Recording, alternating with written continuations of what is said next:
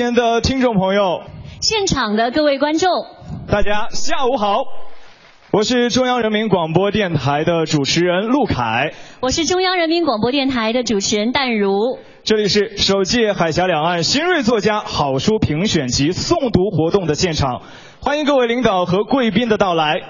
再次欢迎各位。那本次活动是由中央人民广播电台对台湾节目中心和金城出版社、北京作家协会、中国新闻文化促进会语言文化传播专业委员会共同主办。也要特别感谢我们的承办单位成都延吉佑书店的大力支持。那当然了，我们首届海峡两岸新锐作家好书评选及诵读活动之所以。第一届来到了成都，是因为成都是一座有着三千多年建成史的历史文化名城。对。另外，它也是我今天的好搭档淡如的家乡。哎，我是回家了。来到家乡主持我们的首届活动，感觉怎么样？哎呀，我觉得非常的激动哈。首先是咱们这样一个与书有关的活动，因为我真是从小特别爱读书。嗯。另外呢，我昨天激动了一晚上，因为我昨天才知道阿来老师要来到我们的现场，他是我的偶像。然后在在我的家乡举办这个活动，我也是特别特别的有亲切感。其实来到你的家乡，在活动现场。特别想跟淡如来学几句你的家乡话，没问题。你想学什么，我教你。呃，要不咱们就说一说我们首届海峡两岸新锐作家 啊好书评选怎么样？你真的不会觉得太长吗？不如我教你说一说言几又好了。哦，那个难度比较高是不是？比较大。好好，那就言几又三个字应该没问题吧？呃，我教你说两句话吧。中央人民广播电台和言几又。好的。好不好？嗯。中央人民广播电台。中央人民广播电台，哎，不错哎，那是啊，谢谢各位的鼓励。业绩有，业绩有，你这个耶，哎，很有味道。耶基友，掌声给陆凯，非常的不错。谢谢各位，我真的觉得如果有更多的时间，你可以在成都待得更久一些，来体会一下这座城市丰厚的文化。嗯，的确是哈，成都非常适合。大家在这儿过非常舒适的生活。那当然，今天我们和现场的每一位朋友，在我们的。烟机油 啊，评选我们的新锐作家。新锐这个词就相当的重要了，它是我们评选的一个重要的标准之一。说到这个新锐啊，我们第一时间会想到一个词，就是年轻气盛。这个词呢，我们还要关关注它的另外一个内涵，就是新而锐利。翻看新锐作家的作品，新的视角、锐利的观点，让每个人的印象都非常的深刻。当然，今天在我们活动的现场呢，不仅要和大家逐一的来揭晓我们首届海峡两岸新锐作家好书评选活动啊入围最终的十本好书，还请到了。著名的播音艺术家，像洪云老师啊，有知名的主持人、播音员，以及这些书作的作者，要在现场和我们一起来诵读一下书本当中非常精彩的内容。今天也会是一场声音的盛宴。那我们刚刚也说到了，今天这个活动是选在了成都举办。我们今天呢，就特别邀请到了四川文学界一位重量级的嘉宾莅临我们的活动。我刚刚自己也说到了，是我多少年的偶像呀。我们有请四川。省省作家协会主席阿来，有请阿来老师来致辞。掌声有请。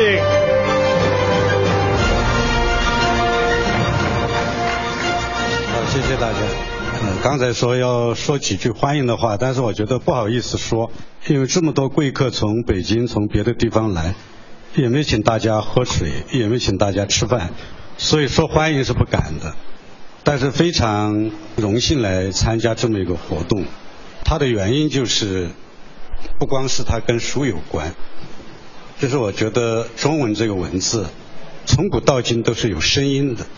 中国的传统文学当中，也总是发声的，不光是形体，它特别的形体，它也总是有声音，嗯，而且它有这么多四声的变化，所以中国一直有着诵读的传统。但是这些年，慢慢慢慢。好像我们的文学在失去声音，总是大家在默写，在默看，看跟读，看跟朗诵，中间究竟有一些差别。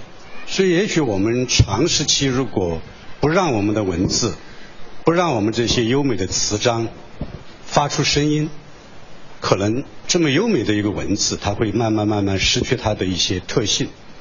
刚才来的出租车上，刚好就在读一篇网络小说，司机在手机里边开车边放，我就突然确实就意识到这样一个问题，说这个他讲故事好像讲得很好，但是那个声音读出来那么不好听，那么没有节奏，每三句对话要说一个呵呵，呃，然后我走到这儿来，大概说了五十个呵呵。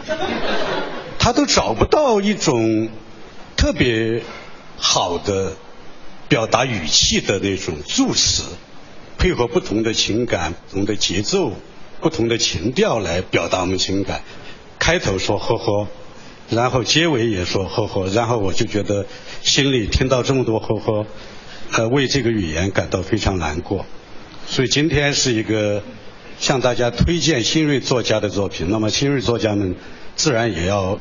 接受一个考验，这个考验就是不但要有好的意义，它也是当它我们使用这种语言发出声音来的时候，它也是经得起朗读的，它的各种各样情感的呈现跟变化，更重要还是在声音里头呈现。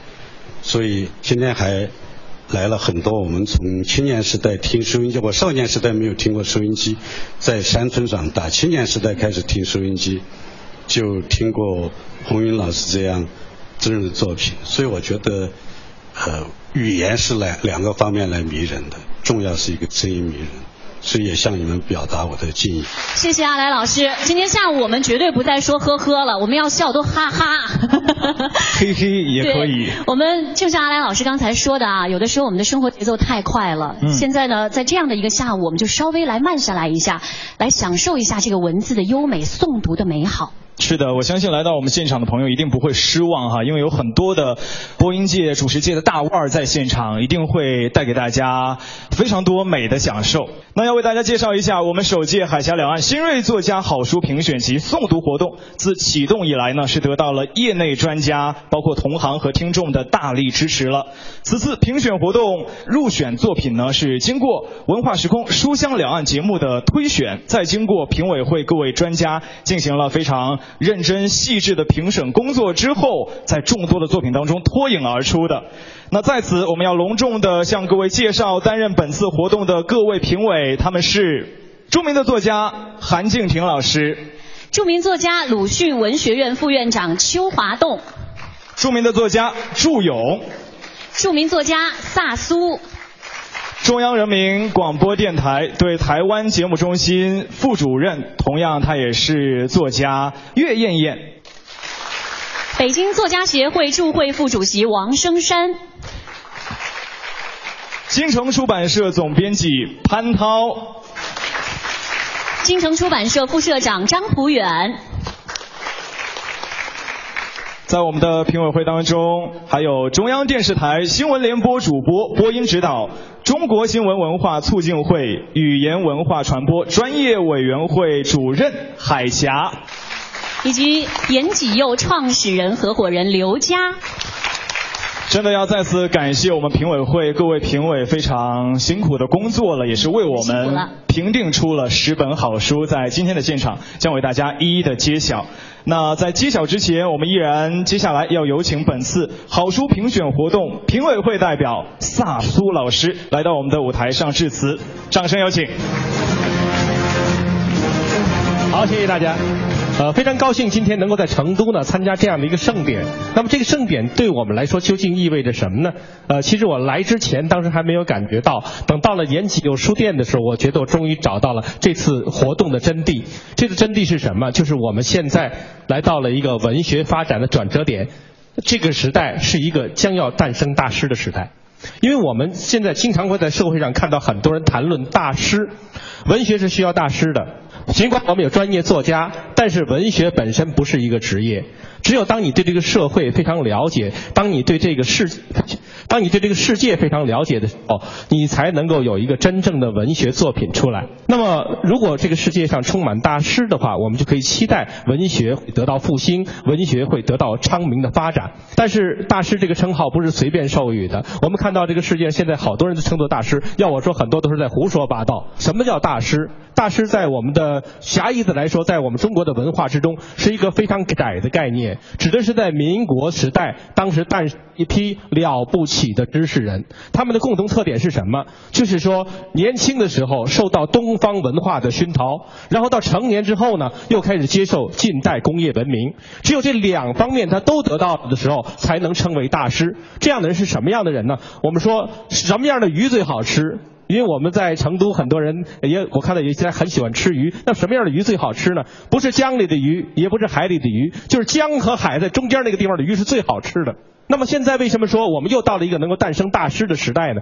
呃，因为我们现在可以看一看今天的这个世界，其实很多时候又是一个我们说我们说既是泥沙俱下的，同时又是一个给了我们很多很多就是多元化方向的这样的一个时代。这个时代我们真的是既有河又有湖，既有海还有洋，说不定还从外星抓来一点元素，最后才能够形成我们现在的社会。而在这个社会里面，我们有机会接触方方面面。前些日子我看到有一部。书的名字叫做《公民时代前期》，但是今天呢，我就可以说，今天我们这个时代或许就是对文学即将诞生大师的时代了。我们期待着今天这个盛典作为我们文学的一个节点，希望呢，将来它能够给我们带来更多所期待的那种喜爱的作品。就应该用我们的标题来说吧：海天一色，天涯共读。希望我们的文学在今后得到更好的发展。谢谢大家。谢谢萨苏老师精彩的致辞。下面我们要掌声有请出主办单位代表中央人民广播电台对台湾节目中心副主任岳艳艳致辞。掌声有请。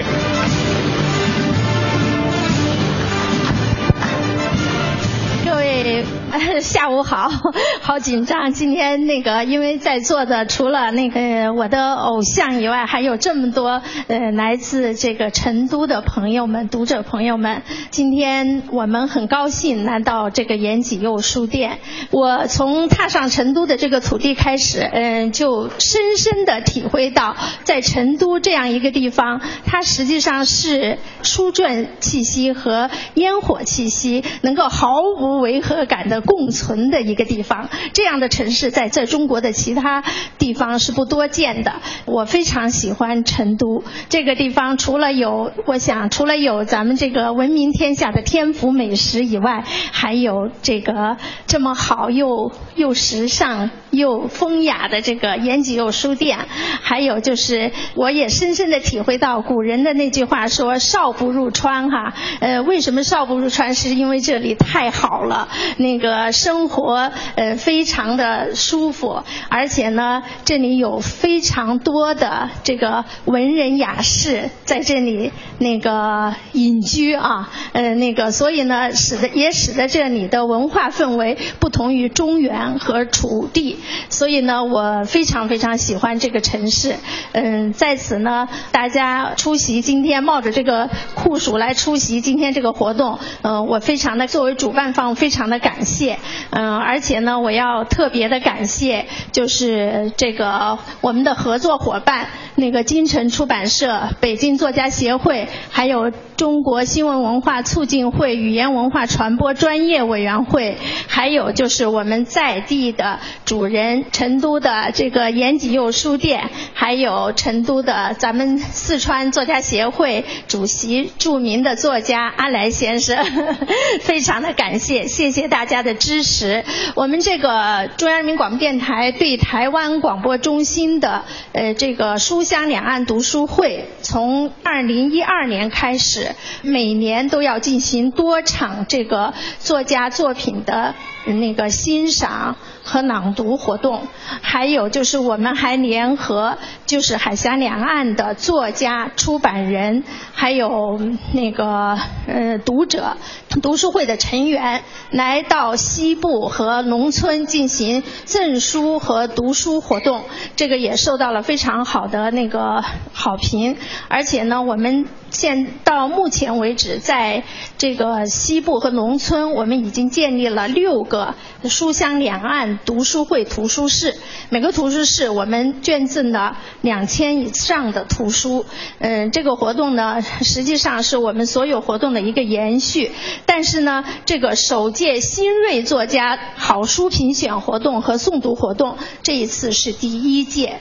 呃，我们也是希望能够，就是海峡两岸的同胞一起来共同传承我们的中华文化，共同让我们的中华文化能够永续发展。所以呢，今天在这里呢，我还是要特别的感谢各位到场的嘉宾，还要感谢这十位青年作家，他们写出了这么好的作品。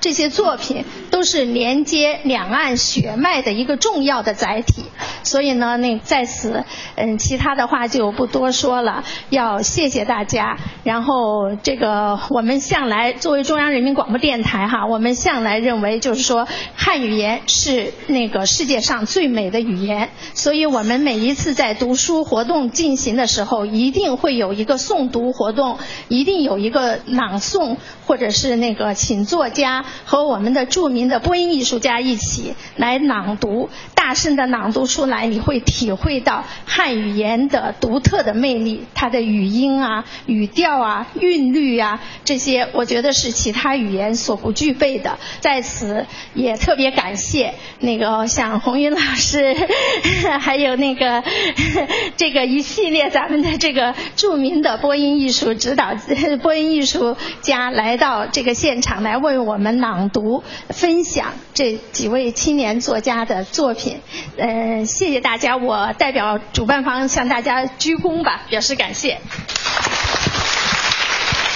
谢谢，再次感谢岳燕主任的精彩致辞，谢谢。是的，今天在我们活动的现场，我们的主角可以说就是我们的新锐作家，对，和他们写著的好书，嗯，那一本书。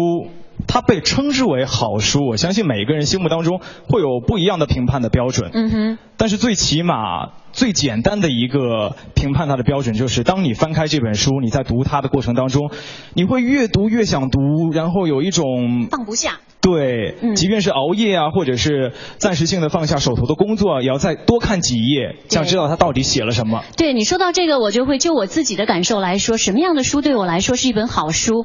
它一定是我的枕边书，就是每天晚上我睡觉之前想要读它，然后带着书里面美好的感觉进入梦乡，然后呃读完之后还有所思、有所想，特别经得起推敲的书。的确哈，不仅要读它，而且呢，要反复的能够经得起一些思考。对。那接下来就要和我们现场的朋友一起进入到我们首届海峡两岸新锐作家好书评选入选作品的揭晓时间了。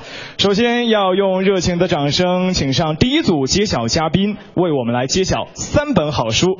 揭晓嘉宾，他们分别是金城出版社副社长张普远，严启佑创始人合伙人刘佳。还有我们著名的作家、故宫博物院研究员祝勇，有请三位。有请三位我们的揭晓嘉宾，也请我们的工作人员拿上我们的信封。好的，那首先有请我们的嘉宾为我们来揭晓第一本入选的好书。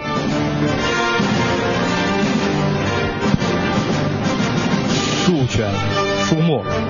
吕征的名集，恭喜！哦，呃，评委的评语是这样的：吕征在写作中使用了许多俚语和俗语，使人物形象更加丰满和鲜活，更加接地气。吕征的这部小说具有强烈的时代感，题材新颖，语言鲜活，对人性强烈关注。谢谢大家。恭喜！接下来，下一位要揭晓的是第二本书作。啊，李承恩的《酥油灯》。评委会评语是：李承恩把一位年轻女性诗人的生命感受与藏地以及这块土地上所承载的宗教文化相融，让一己之身在天空大地、生命轮回之间获得了拓展和延伸。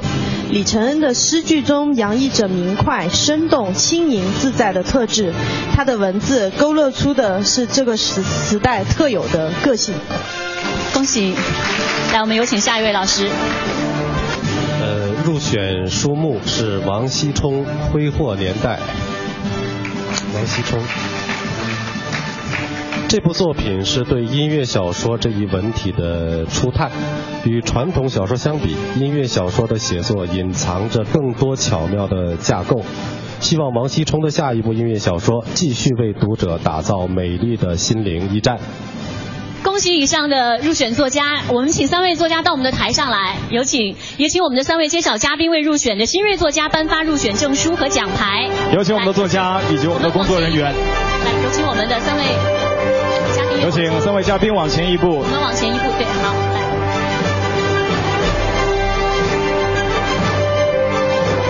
有请三位为我们刚刚揭晓的三本入选好书的作家颁发我们的奖牌以及入选证书。好，呃，我们的三位作家们也面向我们的观众。让我们的摄影师留下这一刻。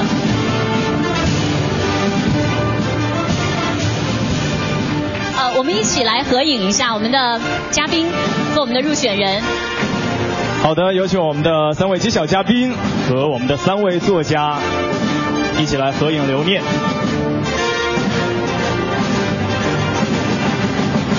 好，谢谢，请我们的三位嘉宾先就座，我们的入选作家稍微留步一下。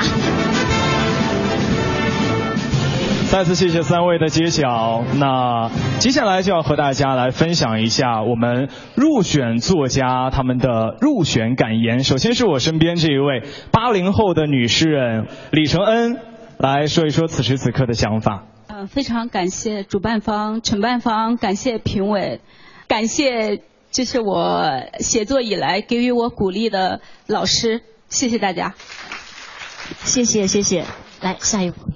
好，那有请我们第二位，我们名题的作者吕征。好，嗯，首先我要感谢主办方，感谢这个研究书店，然后感谢读者们，同时呢还要感谢北京作协对我的培养。嗯，因为作为一名警察作家呢，我觉得我跟别的大部分的作家还是不一样的，因为现在我还在一线工作，干了十六年的警察，干了十五年的经侦，然后呢这两年一直在搞着，比如说境外缉捕的境外缉捕的工作。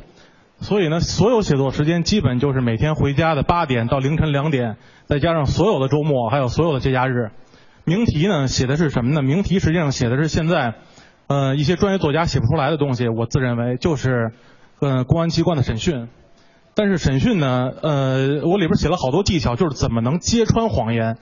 但是呢，最后写到结尾呢，我希望就是通过写揭穿这些诡计和谎谎言。来真正让这个世界上有一天能不能没有谎言？大家都用这个语言的工具作为一个最基本的交流工具，而并不把它加上过多的技巧。所以这可能也是我写的初衷。呃，而且名题呢，刚才获奖我也很激动，因为这部小说呢即将由这个张嘉译主演，也会成为影视剧。嗯，谢谢大家的支持，感谢，感谢。相信通过吕征刚刚的介绍之后，哈，会有更多的朋友对这样一本书作感兴趣。像我身边有很多的朋友都跟我说，读了名题觉得真的是很棒。待会儿的现场我们也将听到有声的演绎，敬请期待。那接下来呢，要有请到的是我们第三位入选书作的作家，我们的王羲冲来发表自己的入选感言。特别激动，因为朱老师把这个奖颁给了我，因为这真的很有分量。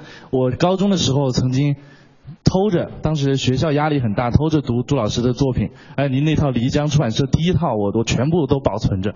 我我那个时候看到了呃您的微博，后来就斗胆发了私信，您居然回我了，我觉得 这真的是让我让我很意外。而且我觉得您颁我这个奖，实际上是应该说是文学创作的前辈对我们后辈努力的一个认可。我觉得文学呃，正如刚才萨老师说的，文学其实需要的是。更多艺术题材的融合，因为我自己是父母都是音乐老师，然后从小在音乐中浸泡着长大，所以对音乐跟文学这两种艺术形态，他们之间的这种特点，以及他们未来是否有可能汇聚成一种类型的类型文学也好，类型音乐也好，这种可能性一直都在寻找，都在触摸。那么《挥霍年代》算是我的第一次尝试，特别感谢，特别感谢研究书店，也感谢呃海峡两岸新锐作品这个评选，真的非常感谢，谢谢。刚刚其实，在私底下，西冲就一直跟我说，他说哇，我知道祝勇老师要来。这个能不能够指定他给我颁奖？我说这个我们没有办法保证，我们都是随机安排的。还是随机的，但是却实现了他内心的愿望。我觉得这也算是一种缘分，是不是？对，这对他来说也是一个奖励。巨大的鼓励啊！我看到刚刚西冲在发言的时候，他的心情应该是非常复杂的。嗯。就像我看到这些入选的作家，我的心情也相当复杂。因为你没有当作家吗？不是，因为看到他们，首先我很高兴啊。嗯哼。因为之前一直翻看他们的作品，我觉得特别兴奋，嗯，特别好看。另外，我觉得这些作家也挺过分的。过分？为什么？每次我看他们的作品就睡不好，欲罢不能。就是你盖上了这本书，你有时候，比方说我做梦哈，还能。梦到名题当中有一些这个审讯的过程，就是太投入了。那你一定是白天做了什么不好的事儿。呃，这个还真没有。刚刚吕征说了，名题马上就要拍成电视剧了，是，我们可以通过这个荧幕来感受一下这个小说的魅力。但今天我们在现场会有一种更加有魅力的方式，就是通过声音。我们特意节选了书中提审的片段，各种审讯技巧连番上阵。我们要有请到的是中央人民广播电台非常优秀的主持人任杰，他的声音百变，经常在广播剧中塑造各类人物形象。有请他来为我们带来书中的精彩。片段，请君入瓮。掌声有请任杰。大家好，呃，那我就在这里用我的声音来把这个吕征先生的这部作品名题第一章第十七节“请君入瓮”给大家做一个声音的演绎。审讯室里，陈佩不卑不亢地坐在审讯台下，他今年四十多岁，人高高大大的，横眉立目。是个典型的冷面孔，他不是海归派，也没有高学历。高中毕业后，先到一家国营单位干销售，没干几年就下海经商，自己单练。这些年来，凭着坚韧不拔的毅力和敢打敢拼的气魄，从小打小闹经营几家超市，一直做到了一个连锁私企的总经理，一度成为 B 市年轻企业家的表率。后来赶上私企和某国有公司共同出资组建新公司，他就到了这家新公司任职。这家企业就是新时代公司的前身。陈佩经营有道，拓展能力强，被改组后的新时代公司聘为总经理，全权负责公司日常经营。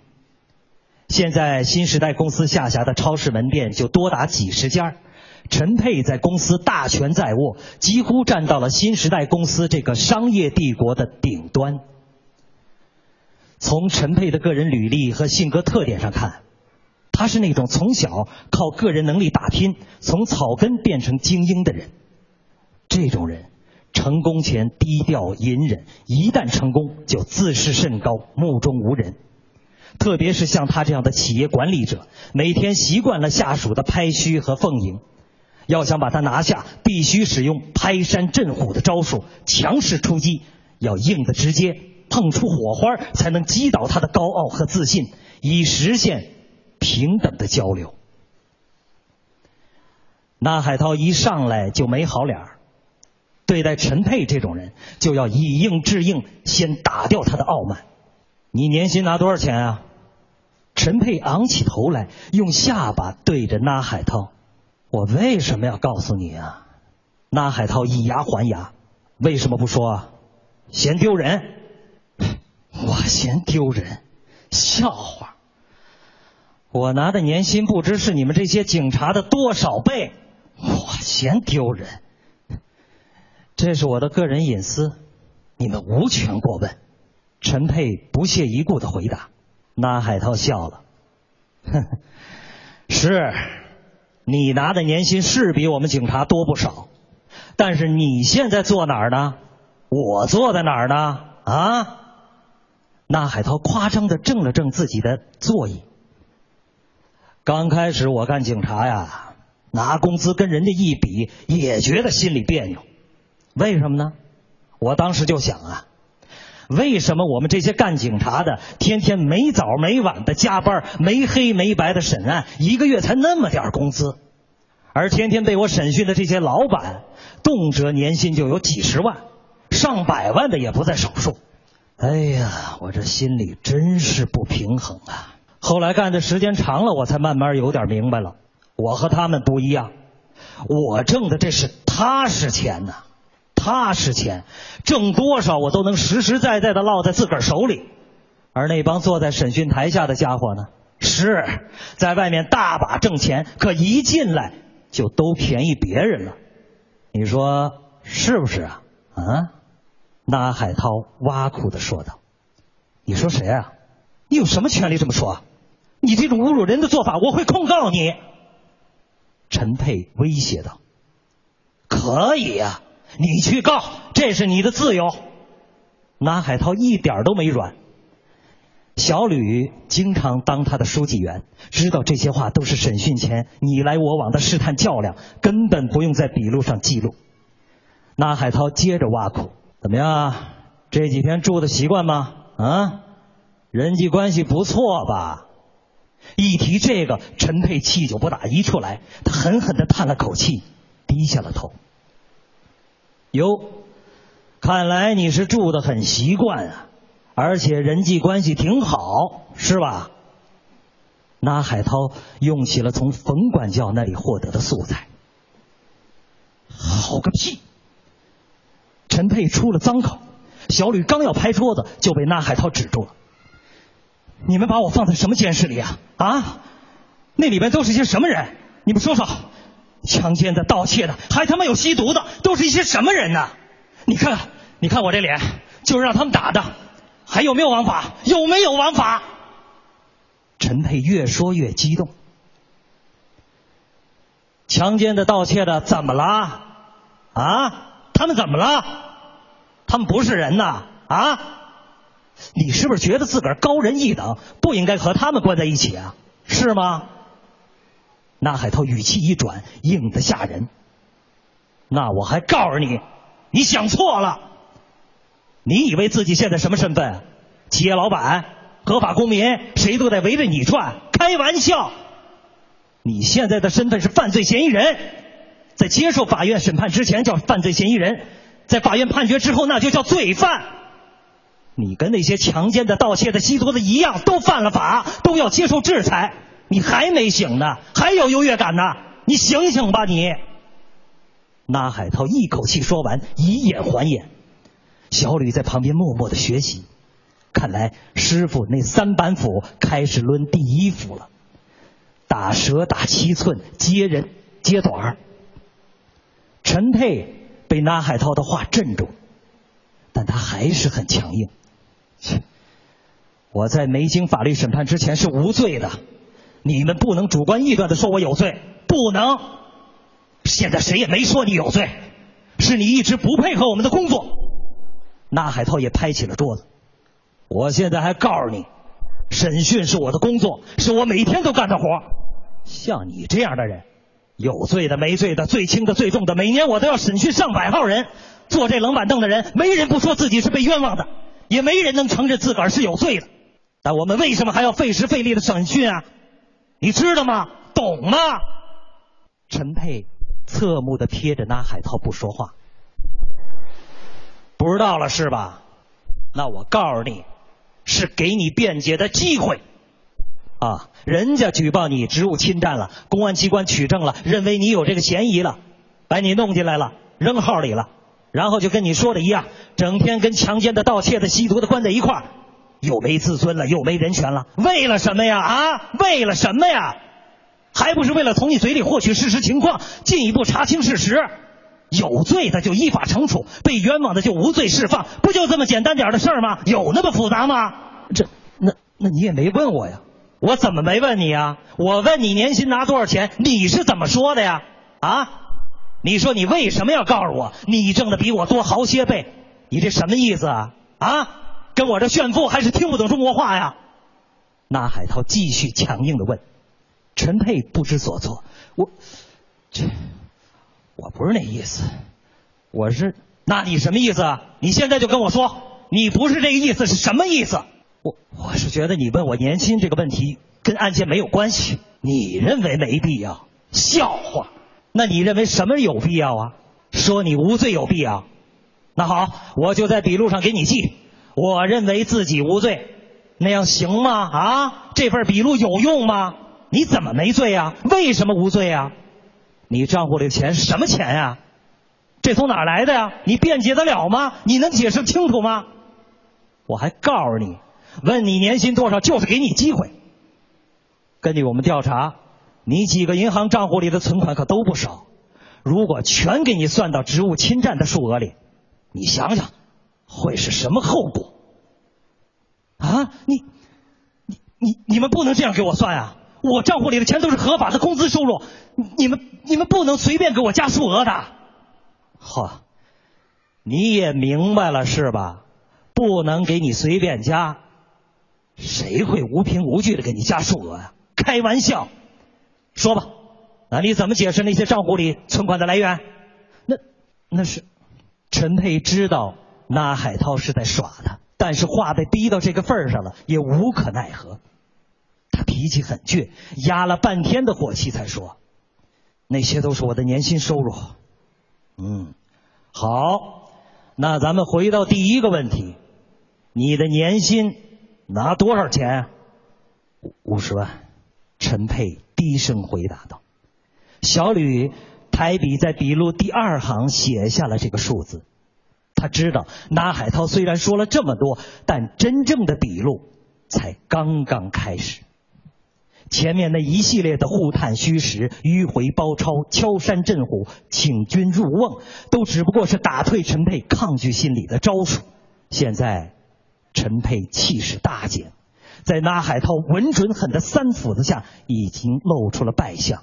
之后的审讯工作虽然将更加艰苦复杂，但之前小吕奇书一招已经被拉海涛全面挽回了。谢谢。谢谢。感谢任杰的精彩诵读。那在非常刺激的小说之后，我们要来一起感受一下当代诗歌的魅力。八零后女诗人李承恩的作品深受欢迎，被很多诗歌爱好者在不同的场合诵读。通过朗诵，大家能够更好地感受到诗歌细腻真挚的情感。接下来我们要有请出的是中国新闻文化促进会语言文化传播专业委员会的王宇红老师，为我们朗诵李承恩的诗集《酥油灯》中的诗作《你怎样获得我的爱》。我想，现场所有的朋友都会有一个疑问：播音员和主持人们是怎么阐释作家的文字的？现代语言学的创始人索绪尔有一句话，而且这个比喻是非常简单的。那么，如果说我们的文字是一枚硬币的正面的话呢，有声语言就是它的反面。用学术名称来说，叫能指和所指。我们说我们的汉语是美丽的，这个美丽的汉语不仅是因为文字背后渗透了很多美好的意象，同时还因为我们的汉语美丽的声音组成的。那么，这就是我们中国新闻文化促进会语言文化传播专业委员会的职责和使命。为有声语言的名家和大家铺台搭台，让他们不仅能够圆自己艺术创作的梦，同时也让更多的人了解我们有声语言的魅力。那么下面呢，我就给大家来详细的阐释一下我是怎么理解李承恩的作品的。因为我在很小的时候，我的第一个梦就是文学梦。我记得阿来老师的那个书就是我的枕边书。那么后来我到传媒大学当老师工作的时候，我和韩静婷老师有过很多的工作接触。那时候韩老师为中央电视台策划了很多传播语言文化和艺术的大作品、诗歌朗诵鉴赏的专题节目。我那时候是韩老师的助手和撰稿人。那么，所以我想，我讲这个过程，把这个过程给大家揭秘。可能是你们比较感兴趣的。那么我的大学学的是中文，而我现在呢是传媒大学一名普通的老师，我的硕士和博士读的都是播音。在青海玉树藏族自治区的新寨村，有一处非常神奇的人文景观，叫玛尼堆。玛尼来自梵文的经典《六字真言经》，因为在石头上刻有“玛尼”二字呢，所以被大家称为玛尼石。新寨的玛尼石堆的晶石，据说有二十亿块之多。那么它的创始人呢，是加纳多人。从明朝开始堆积这些晶石，经过数百年的历史，才有了这样的数量。每逢吉日良良辰，藏民们一边煨桑，一边在玛尼堆上堆晶石。那么他们神圣的用额头去触碰它，口中默默的祈祷和祝福，然后把自己的心愿抛向玛尼石堆。天长日久，一座座玛尼石堆就这么拔地而起，而且愈拔愈高。我们可以想象一下这样的场景：在广袤的高原上，浩如烟海的玛尼堆到处可见，凡人所到，随处都是。那么，这样一种人文景观到底意味着什么呢？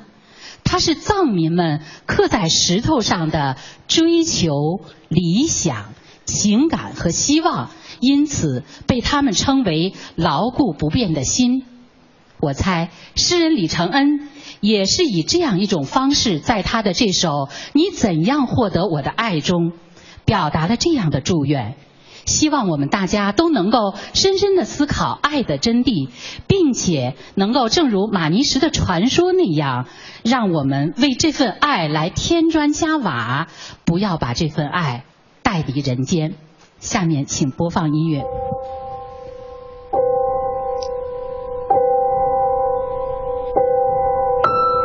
你怎样获得我的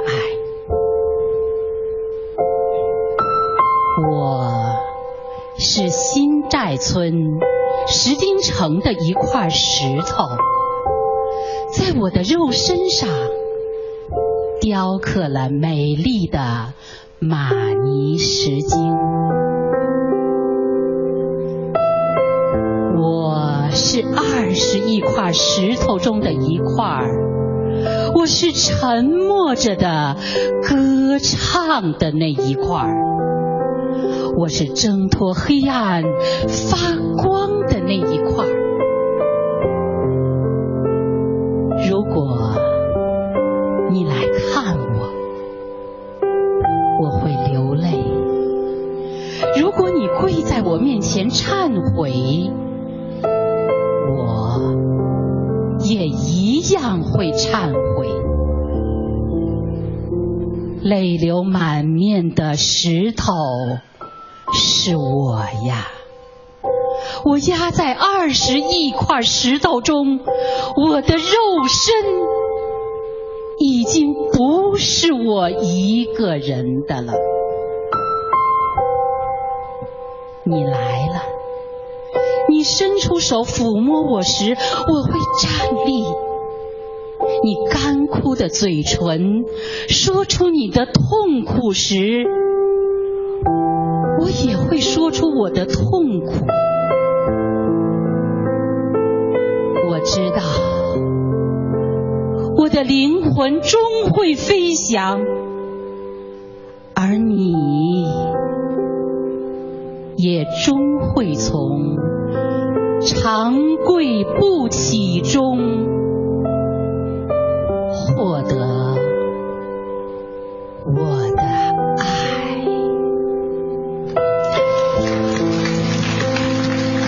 再次感谢王宇红老师，请先就座。在接下来的现场呢，我们要有请的是作家王锡冲，他将音乐与文字相结合，在今天活动的现场呈现他的音乐小说《挥霍年代》当中的精彩内容。掌声有请。我就先演奏一曲，就是我音乐小说之中《挥霍年代》之中我自己原创的一首钢琴作品。